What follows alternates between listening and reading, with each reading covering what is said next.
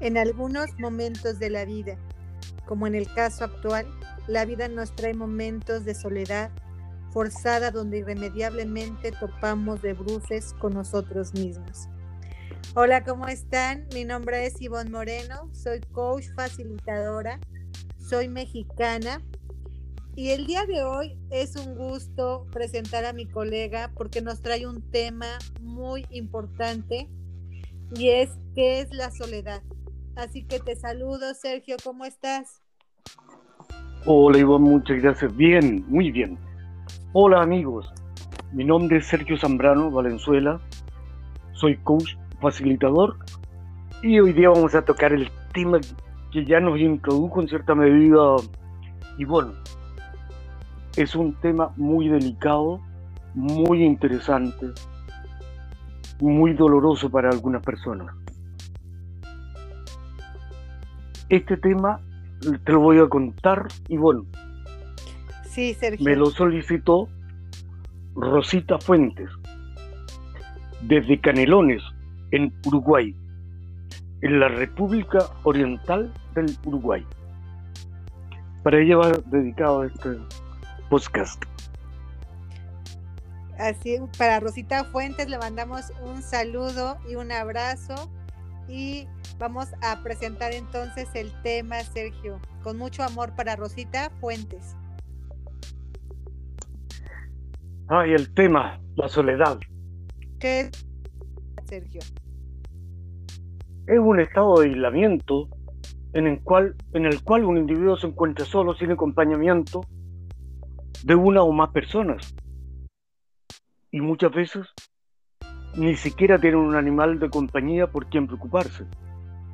Puede tener origen en diversas causas, como la propia elección del individuo, el aislamiento determinado, sector de la sociedad, pérdida de seres queridos, una enfermedad contagiosa, ahora que estamos en pandemia, trastornos mentales, trastornos neurológicos o circunstancias del empleo o situación.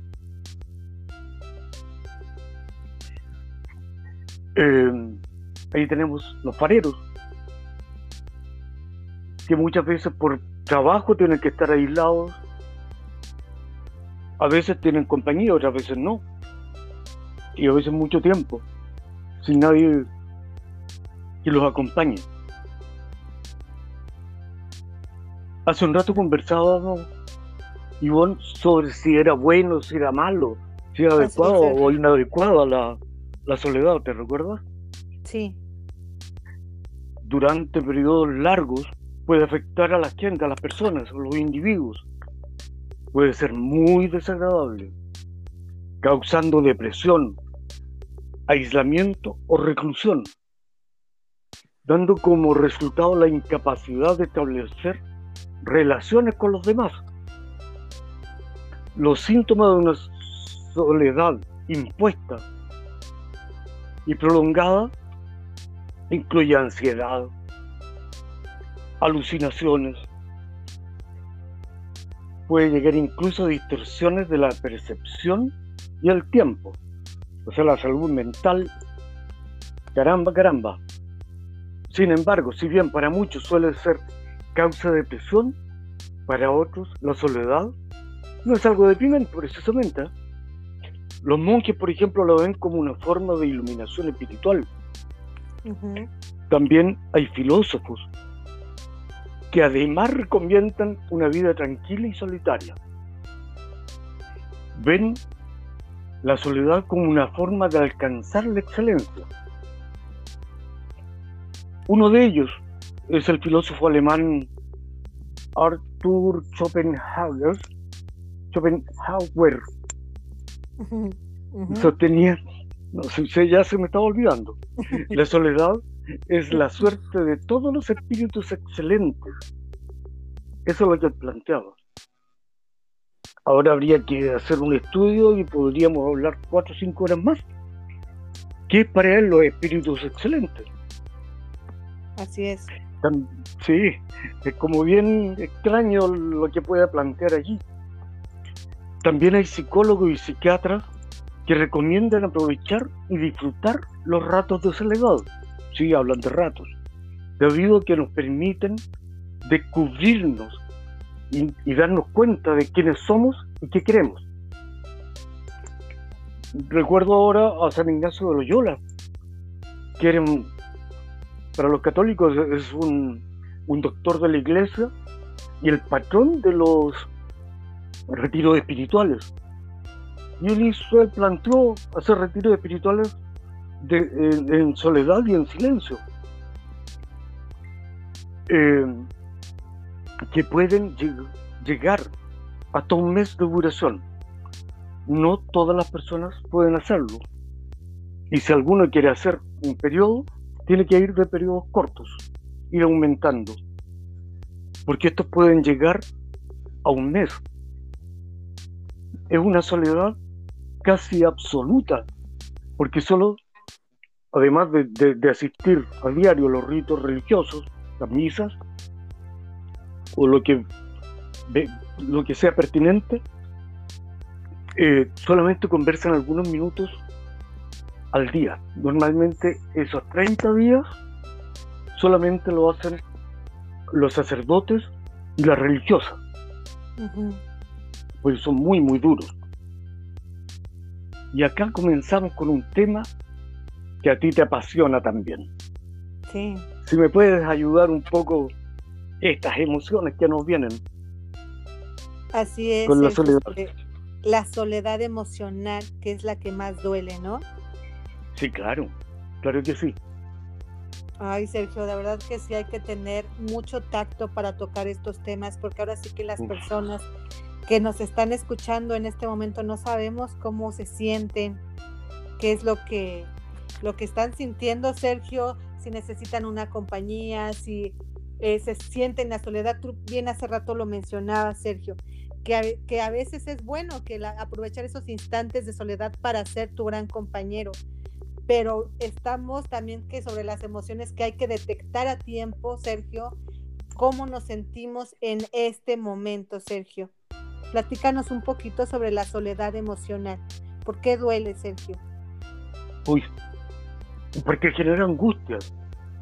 Y hay sufrimiento o padecimientos psicológicos. Porque no es una opción. La soledad emocional no es una opción. No yo me quiero aislar y me voy, no sé, a un cerro, una montaña, para estar solo. No, esto es impuesta. Nos sentimos vacíos. Sí.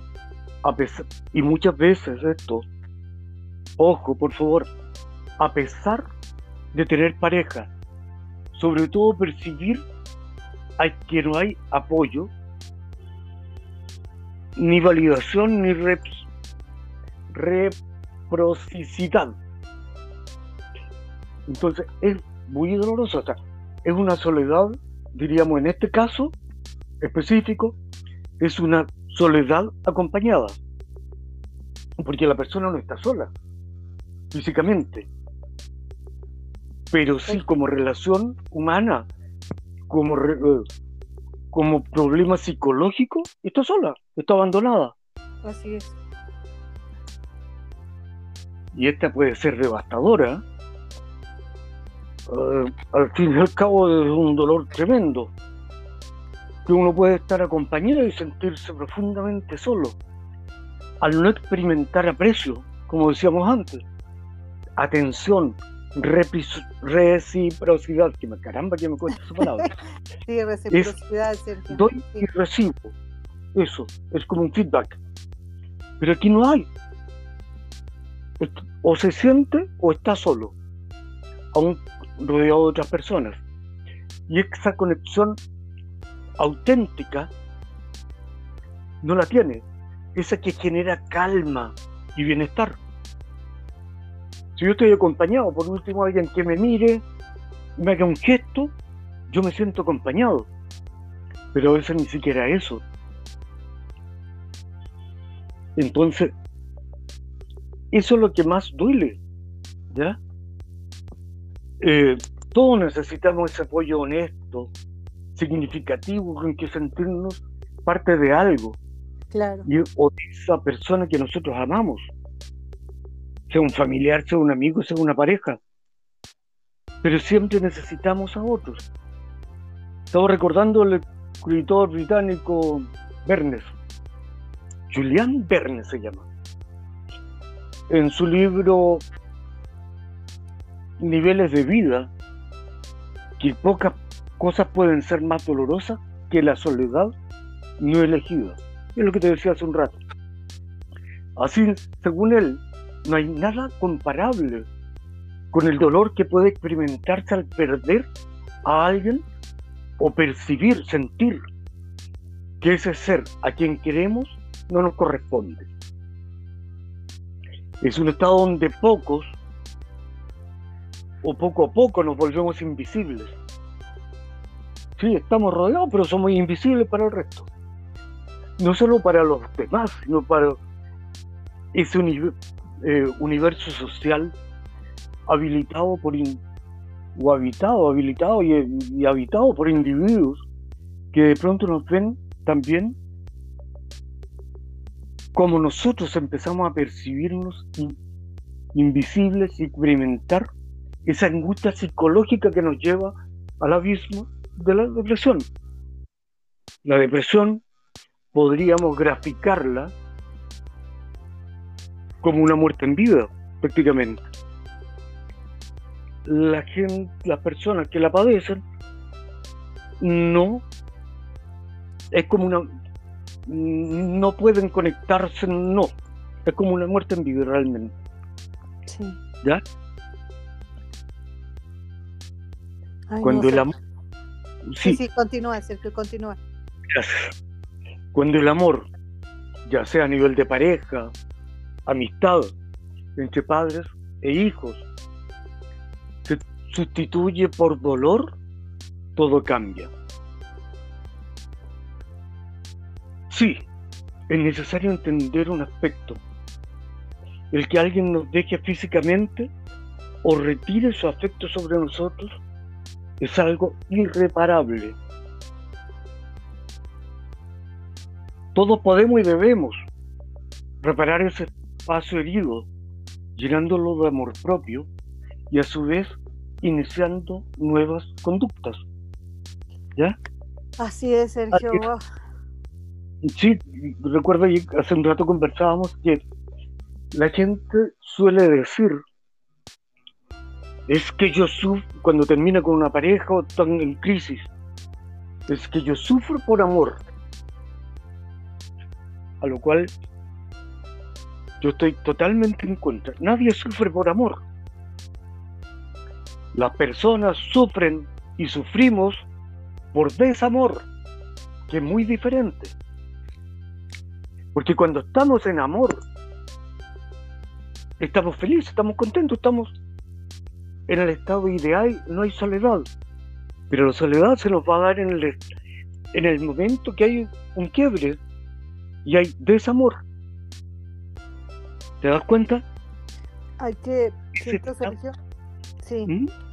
que hay que trabajar mucho esa parte y algo que decías al final de que todos podemos no reparar ese espacio llenándolo de amor propio. Eh, híjole, ahí es donde debemos, siento que trabajar las emociones, Sergio, porque no debemos depender si está bien la persona aquí a mi lado yo estoy, yo estoy feliz, ya se va y ya me pongo triste o ya me dejo, no, sino el aprender a, a saber marcar esa, esa pauta, Sergio, de, ok, no está esa persona, pero yo soy feliz en este, en este momento a lo mejor sola, pero es muy difícil, Sergio, trabajar esa parte de llenarnos de amor propio, Sergio. Sí, claro. Para eso existen algunas cosas, algunas técnicas. Así que es. son como una, forma de paraguas. Así es, Sergio. Para explicarlo de esa forma. ¿Cómo podríamos, Sergio, protegernos de esa tristeza, de la tristeza y la soledad? Tratar, porque no es una cosa mágica. Así es. Mejorar nuestra salud emocional y saber qué hacer. Por eso te hablaba de técnicas hace un ratito. Sí. Cuando estoy o estás triste. Si aún así no consigues mejorar, te recomiendo que busques a un profesional especializado en la materia. Porque no, es fácil, sino es, ah, estoy mal, ¡pum! Estoy arriba ahora. No, es un proceso y muchas veces no, no tenemos las herramientas. No tenemos herramientas como para poder salir adelante. Entonces tenemos que pedir apoyo. Existen los psicólogos, existen los psiquiatras. Hace un rato hablábamos de los religiosos. Yo recomiendo, sea de la religión que sea, y aquí me van a matar, tal vez, eh, hablar con un, un sacerdote. La preparación de ellos es mucho mejor, mucho mayor, y es formal en relación a un, a un pastor de una iglesia de cualquier denominación. Por lo menos son 7 a 13 años los estudios que ellos tienen. Y se especializan en ayudar personas. Y lo hacen en forma gratuita. Los psicólogos y los coaches también. No nos olvidemos de nosotros que es parte de nuestra, nuestro trabajo, de nuestro quehacer. Así es. Pues, mira, me estaba olvidando de nosotros mismos. Así es. Ahora, veamos qué se puede hacer si estás triste. Llora. Llora y llora. Si, si, quieres llorar, llora. Hasta los cocodrilos lloran. ¿Por qué no nosotros? Y si lo necesitas, hazlo, por favor. Llora. La tristeza es una emoción como cualquier otra y tiene sus funciones. Para que te des cuenta que tienes derecho a sentirte triste y llorar si lo necesitas. Simple. No es fácil saber qué hacer cuando estás triste. Claro, si te estás ahogando y no sabes nadar, por mucho que te hayan explicado y no lo sabes, no lo puedes sacar en ese minuto. Entonces, acepta también. Estos son como tips que voy a tratar de dar. Llorar del primero. Acepta ese momento y date un tiempo. Los procesos duran un tiempo. Dicen que cambiar de hábito, Ivonne, toma a lo menos 21 días. o 21 días son los más eh, más, más académicos de repente, como fanáticos. 21 días. El aceptar y tomarse un tiempo para cambiar ese hábito, que no es fácil. No pasa nada. A veces la mejor forma de cambiar algo es aceptarlo y dejar de luchar contra ellos. Los molinos de viento, esto, como peleó el Quijote. No tenemos que sentirnos, por favor, eso es parte de la sociedad y todo. Si yo consumo, soy feliz. Si yo hago esto, soy feliz. Pero feliz para quién al final? ¿Para mí o para el resto?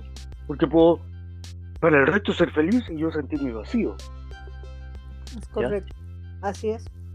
Entonces, veamos, no juzguen lo que sienten, por favor. El juicio que hacemos sobre nuestros propios sentimientos genera mayor malestar. Lo que se supone que deberíamos sentir, lo, lo que pensarán los demás. ¿De quién pienso yo por sentirme así? Si no tienes una cara llena de sonrisa, que estás feliz, que estás triunfando, ¿eh? para la sociedad eso no sirve. Entre comillas, debiera servir, debiéramos tener conciencia que todos somos iguales. No todo el tiempo podemos estar al 100%. No todos los días son con mucho sol o con lluvia.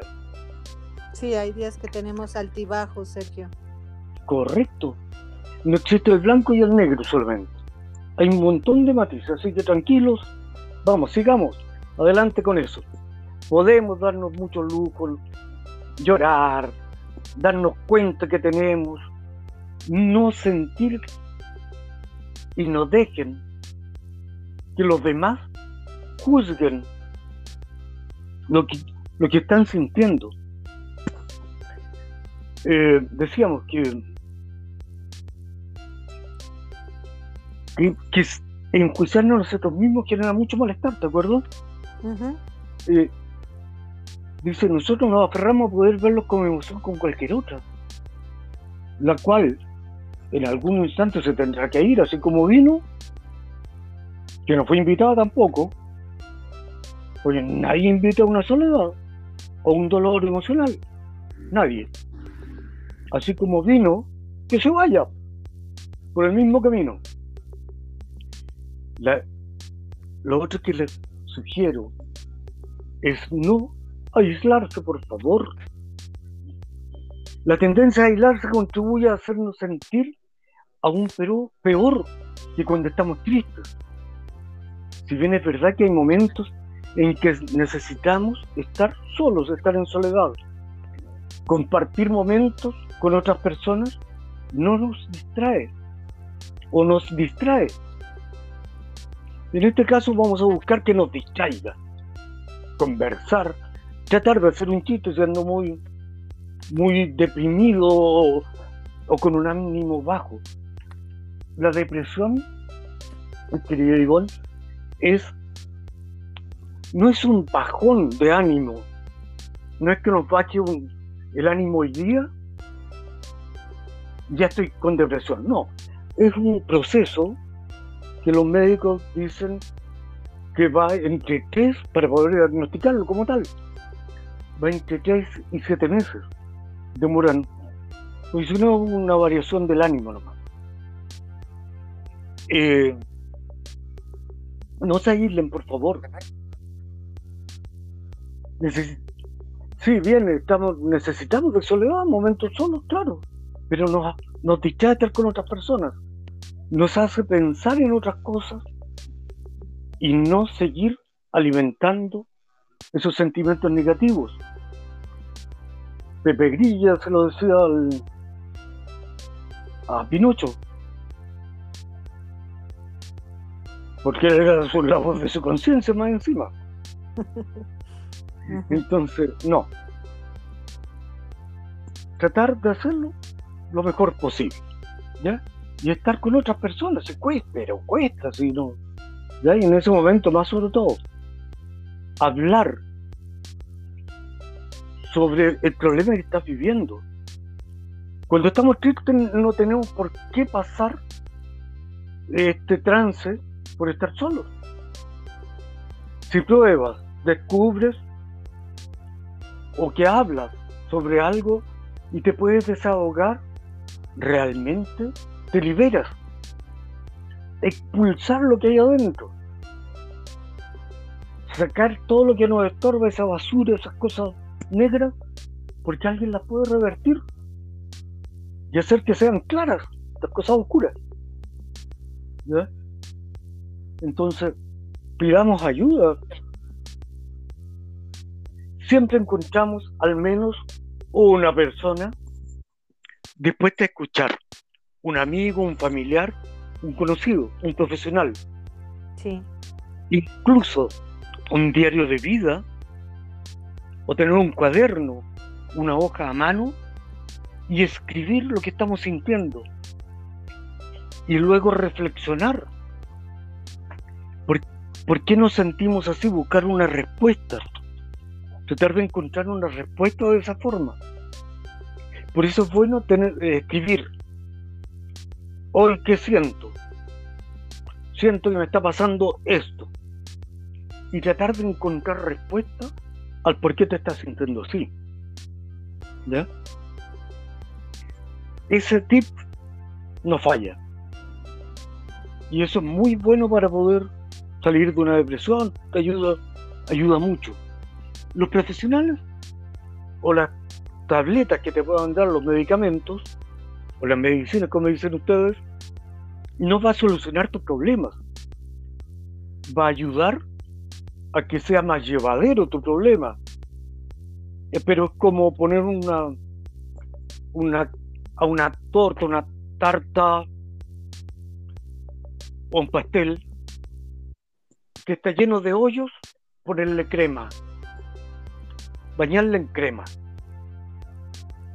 con nata, y va a taparlo, lo va a disimular, pero ellos van a permanecer ahí. Entonces siempre va a estar esa agujita, esas púas, haciéndonos sufrir. ¿Ya?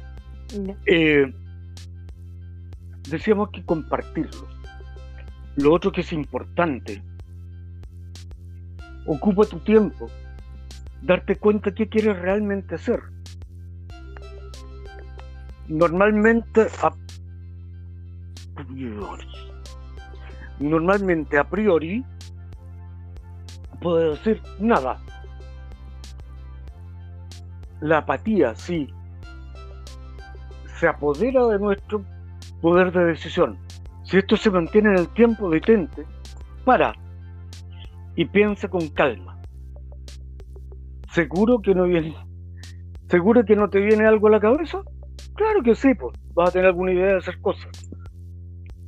Las pequeñas cosas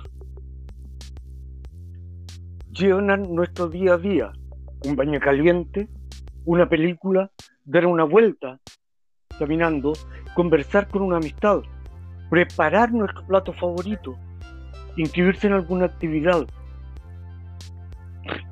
Actividades en que nos ayuden a sentirnos menos tristes.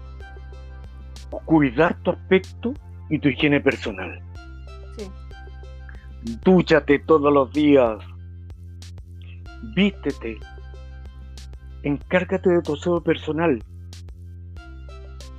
Si estás solo en un lugar, haz lo mismo, peínate, arréglate, porque no sabes a qué hora puede venir otra persona.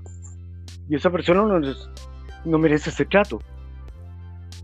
Presta atención a algo tan básico y fundamental. Cuidar de nosotros, hacerse responsable de uno mismo. Una persona no se puede olvidar de que eres tú mismo y no es una forma de quererse también, de regalonearse. También el verse bien contribuye a nuestro estado de ánimo, eso es obvio. Sal a la calle.